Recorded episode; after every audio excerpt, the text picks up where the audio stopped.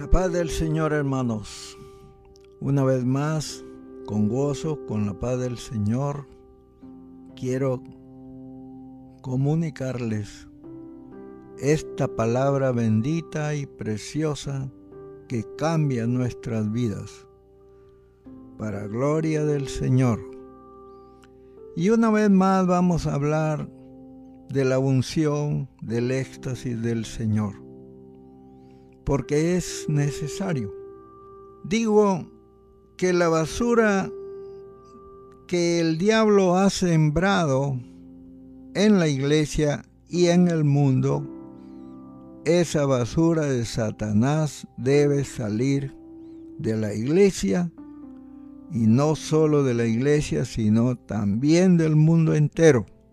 Pero creo yo que la iglesia está repitiendo el mismo error que el pueblo elegido del Señor, Israel, hizo cuando se negaron a evangelizar al mundo. Mi pregunta era, ¿por qué el Señor tenía que enviar avivamientos generación tras generación a la iglesia, a su iglesia. ¿Por qué Dios tenía que avivar el fuego de la iglesia vez tras vez? En otras palabras, la iglesia no era capaz de retener la unción la respuesta era por causa de pecado. Y por causa del pecado Dios se había apartado de su pueblo. A menos, por supuesto, que la iglesia lo llamara al Señor para que esté con su pueblo. Pero sin el Espíritu Santo no hay unción y sin unción no hay avivamiento. Y no hay cambio. No hay transformación. No existe la iglesia sin la unción. Por eso siempre ha ocurrido que cuando la iglesia no hace su trabajo, entonces el mal avanza, el pecado avanza. Y ese es el problema, hermanos. Por eso el Señor envió a Isaías a decirle a su pueblo, He aquí Jehová tiene uno que es fuerte y poderoso, como turbión de granizo, como torbellino trastornador, como ímpetu de recias aguas que inundan con fuerza de arriba a tierra. Isaías 28.2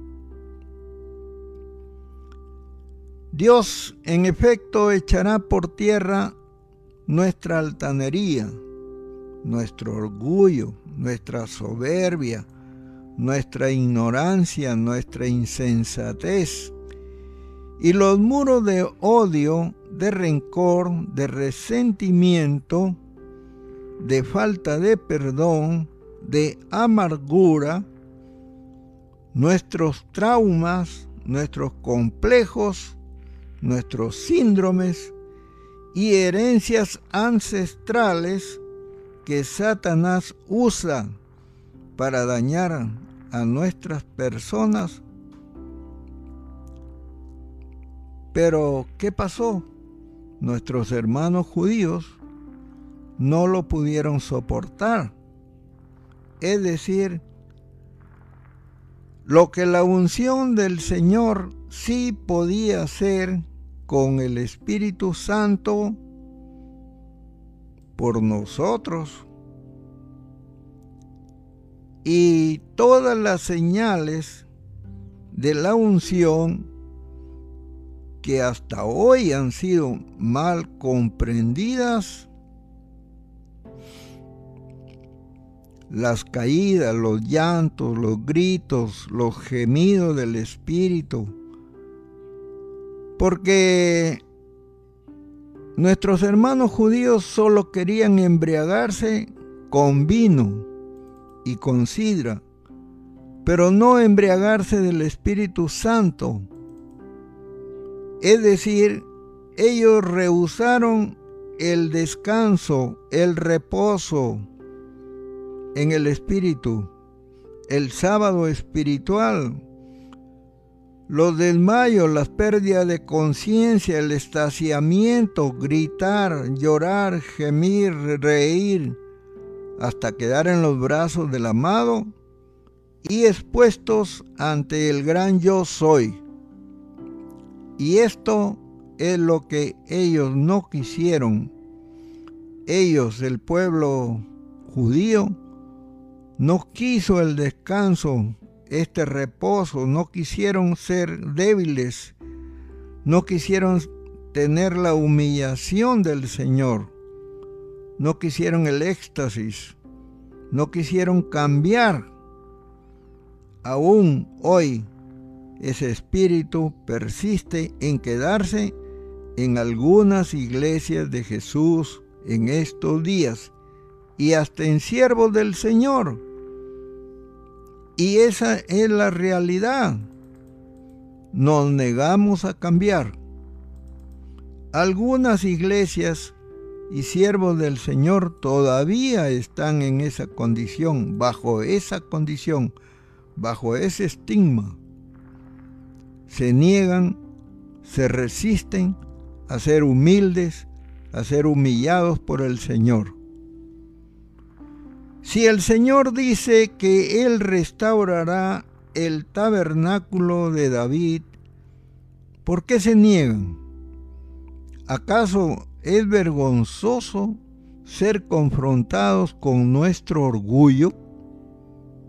Hay que saber que el tabernáculo de David era solo una choza y no tenía lugar santo ni lugar santísimo y no había panes ácimos, panes de la proposición, ni se quemaba incienso. No había sacrificios de animales, solo había celebración, gozo, paz, danzas, música, día y noche, y músicos por turnos para celebrar al Señor las 24 horas. Primera de Crónicas 25, 1 del 5 al 6 y Primera de Crónicas 13, verso 8. Este culto de David duró 40 años de acuerdo con el reino de David. Ese fue el tiempo de su duración. ¿Cómo fue ese cambio ¿cómo podía David comer los panes de la proposición sin que le pasara nada? Porque eso estaba prohibido si no es sacerdote. ¿Cómo podía David hacer eso? Incluso con sus soldados también. Porque no le estaban permitidos. Mateo 12, 3, 4. A mí lo que sí me queda en claro es que mi Señor quería alcanzar a todas las naciones y la ley no daba lugar a eso debido a las prohibiciones. Es necesario que el siervo de Dios sea humilde. Vamos a verlo eso. Dice Pablo, y para que la grandeza de las revelaciones no me exaltara, me fue dado un aguijón en la carne, un mensajero de Satanás que me abofetee para que no me enaltezca, respecto a lo cual tres veces he rogado al Señor que lo quite de mí. Y me ha dicho, bástate mi gracia, porque mi poder se perfecciona en la debilidad. Por tanto, de buena gana me gloriaré más bien en mis debilidades para que repose sobre mí el poder de Cristo. Por lo cual, por amor a Cristo, me gozo en las debilidades, en insultos, en necesidades, en persecuciones, en angustias, porque cuando soy débil, entonces soy fuerte. Segunda de Corintios 12, 7 al 10. La gloria le pertenece al Señor. Y que en nosotros, hermanos, no entre ese espíritu de orgullo y lo que le pasó al pueblo judío. Que de ninguna manera entre a nuestra iglesia, a nuestros corazones. Pero tampoco debemos llegar a la exageración y hacer un show, un espectáculo, hacer sensualismo, desvergüenza o desviación de lo que es sagrado. Que en nuestra iglesia no entre lo que es inmundo, lo que es obsceno y pecaminoso. Mas digamos con Salomón y Sulamita, levántate cierzo, ábrego, ven, soplad en mi huerto, que exhale sus aromas, entre mi amado a su huerto, y coma sus frutos exquisitos. Cantar 4:16. El Señor nos ha dicho que entremos en su cámara. Así pues, hay que obedecer y disfrutar su gozo. Esto aplica maravillosamente al Señor nuestro Dios y a su amada iglesia. Amén. Nosotros solo somos mayordomos. Primera de Pedro 5 del 1 al 5. Dice, ruego a los ancianos que están entre vosotros, yo anciano también con ellos, y testigo de los padecimientos de Cristo, que soy también participante de la gloria que será revelada Apacentad la grey del Señor, de Dios que está entre vosotros, cuidando de ella no por fuerza, sino voluntariamente, no por ganancia deshonesta, sino con ánimo pronto,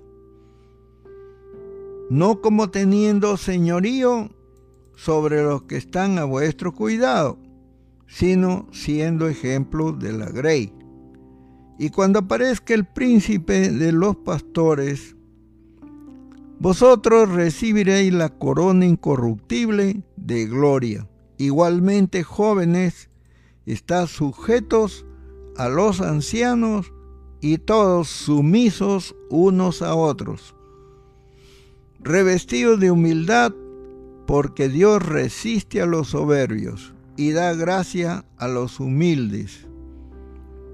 Los hombres tenemos que reconocer nuestra incapacidad para dirigir la iglesia a la novia del Señor. Juan 3:29.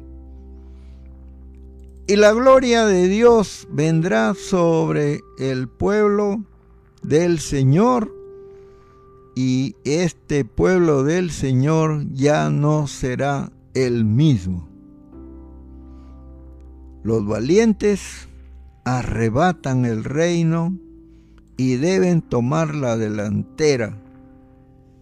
Tiene que haber una decisión de dejar todo lo que no sirve por causa del reino.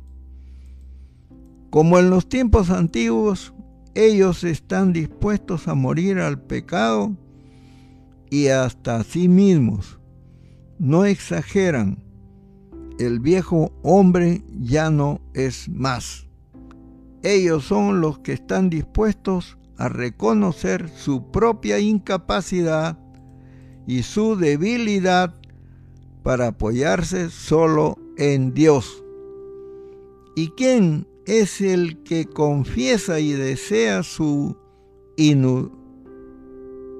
inutilidad si antes no ha sido o no fue humillado por la gracia de Dios? Nadie quiere ser humillado.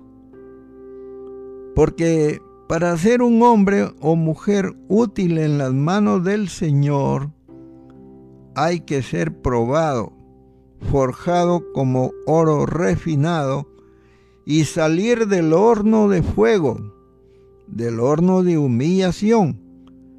Pero muchos no entendemos que esto es necesario. El Señor ha estado usando espadas mal forjadas, espadas mal hechas, hechas de cualquier metal, pero ahora va a usar espadas del mejor metal.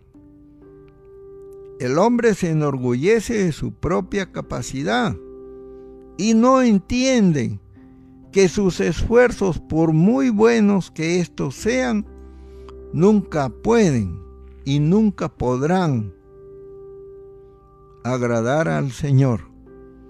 El hombre siempre fracasa en sus buenas intenciones en sus buenos sentimientos o en sus buenas emociones de ser un buen siervo, en verdad, hermanos, nunca convenceremos al Señor de que sí podemos. ¿Por qué? Porque en el quebrantamiento y en la humillación es cuando los muros caen. Me explico cuando gemimos, cuando gritamos, cuando lloramos. ¿Qué dijimos respecto de los muros? ¿Que eran qué? Eran pecados, hermanos. Estorbos, herencias, maldiciones, conductas y comportamientos malos. Veamos una vez más Isaías 28, 9 al 13. ¿A quién se le enseñará ciencia? ¿O a quién se hará entender doctrina? ¿A los pequeñitos? ¿A los destetados? ¿A los arrancados de los pechos? es bastante harto difícil. Porque mandamiento tras mandamiento, mandato sobre mandato, renglón tras renglón, línea sobre línea, un poquito allí, otro poquito allá, porque en lenguaje o en lengua de tartamudos y en extraña lengua hablará a este pueblo a los cuales él dijo, este es el reposo, dar reposo al cansado, y este es el refrigerio, mas no quisieron. La palabra pues de Jehová será mandamiento tras mandamiento. La pregunta es, hermanos, ¿por qué repite el Señor estas cosas? Es porque tenemos que hacer mucho estudio de la palabra. Entonces, mandato sobre mandato, renglón tras renglón, línea sobre línea, un poquito allí, otro poquito allá, hasta que vayan y caigan de espaldas y sean quebrantados, enlazados y presos. De otra manera no vamos a ser presos, pues. Siempre vamos a andar como cabritas. Ni los sacerdotes judíos pudieron aceptar esto, de ser embriagados del Espíritu y caer estasiados. No, ellos no quisieron el éxtasis. Y así hay muchos ahora, todavía. Ellos solo querían embriagarse, pero con vino, con sidra. Por tanto, es en el desierto estéril del quebrantamiento que Dios trata con las fuerzas propias del alma y del espíritu del hombre. En el alma y en el espíritu todavía hay pecado, hermanos. Solo cuando el yo, el ego del hombre haya sido entregado a la espada, es cuando Dios puede encomendar a sus siervos su poder, su obra de milagros. Solo cuando ellos no desean nada para su gloria, sino que solo su Señor reciba toda la exaltación, entonces Él puede darles las armas poderosas de la guerra espiritual. Nos dijo el Señor, antes usé armas de metales contaminados, porque eran las únicas que había, pero ahora necesito armas de metales más puros para que no se quebranten en mi mano. Para el avivamiento que está viniendo, Dios está buscando siervos, personas a quienes Él pueda encomendar esta unción maravillosa, que vendrá para este tiempo final. Dios está buscando personas que no amarán sus vidas hasta la muerte, que conozcan los peligros, pero que estén dispuestos a arriesgarlo todo, incluso a pesar de los fracasos pasados. Para que Dios sea glorificado y levantado en la tierra, en estos tiempos del fin. Viene la lluvia tardía, hermanos, y el novio y la tentación tienen su tiempo. Y Dios se ha acordado de los olvidados, y Él necesita un ejército de valientes guerreros, porque hoy su iglesia ya no es la iglesia que él dejó a sus apóstoles y está en apostasía y es tibia. Y a sus pastores los pastorea el viento. Por eso Dios va a remecer las antiguas y obsoletas estructuras de su iglesia y va a levantar un remanente santo y tendrá una novia hermosa. Efesios 5, 25 al 27. con su vestido de santidad. Este ejército no hará mezclas con el mundo, lo que ahora sí pasa. Ni con vestidos viejos, ni con odres rotos Segunda de Corintios 5:17. Ellos no se estorbarán, cada uno irá por su lado. No se contaminarán y aunque caigan sobre su espada, Joel 2.8, no se harán daño. Son teas ardientes, llamas vivas del Espíritu, que no harán mezclas vocearán que el Señor quiere un pueblo santo, un pueblo que no se mezcla con el mundo y un verdadero arrepentimiento. Así pues el Señor me dijo, el novio y la tentación tienen su tiempo. Yo pues quise saber más al respecto y encontré en Cantar 3 que la Sulamita salió a la calle a buscar a su amado hasta que lo encontró. Y lo llevó a la casa de su madre. Y luego en el Cantar 5 el esposo es el que llega tarde y ella tiene indecisiones para abrirle la puerta. Y él entonces se aleja y se pierde en la calle y ella la pasó mal, porque eran tiempos de la gran tribulación.